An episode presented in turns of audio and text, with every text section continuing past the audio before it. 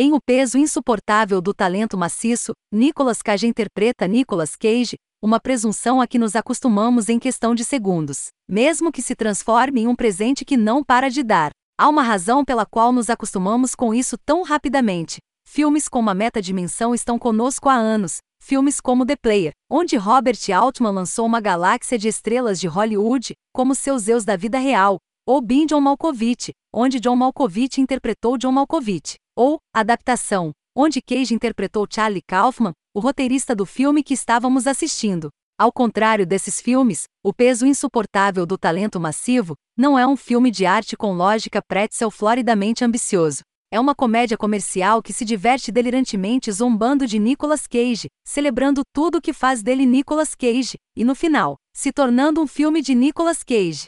Tom Gormican, o diretor e co-roteirista de Unbearable Weight, sabe muito bem que quando se trata de Nicolas Cage, você não pode separar a especialidade do queijo. Essa é a fonte da legalidade de dentro para fora de Cage, que você está rindo dele no exato momento em que ele deixa toda a sutileza e bom gosto para trás. E ele faz isso com tanto compromisso descarado e paixão roxa que nossas risadas se fundem com algo como admiração. Os atores têm vidas na tela e fora da tela, e na maioria dos casos isso é tudo. Mas Nicolas Cage, além de ter essas duas coisas, tem uma terceira vida, como um meme. Uma identidade irônica não intencional que emergiu das montanhas de atuação escandalosamente exagerada que ele fez.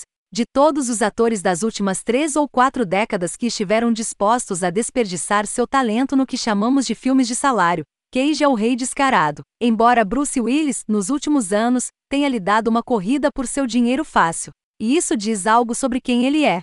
Cada vez que Cage faz um desses filmes, como Ghost Rider, ou Bangkok Dangerous, ou Mandy, o que você vê em algum nível é uma projeção de seu desespero. O fato de que ele é um cara que precisa tanto do dinheiro, mas você também vê que Cage é viciado, em algum nível sórdido, mas estranhamente inocente, de atuar como exibicionismo, em fazer filmes que permitem que ele se liberte completamente.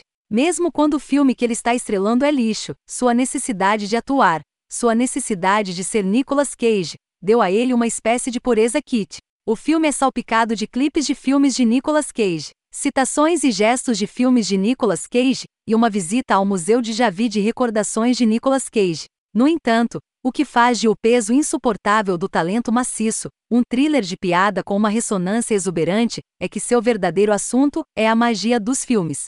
É sobre como um ator como Cage pode significar tanto para nós porque no extremo de sua extravagância, ele está representando algo que significa muito para ele. Ele não está sofrendo por sua arte, mas está fazendo o que pode ser a próxima melhor coisa, se exibir por isso.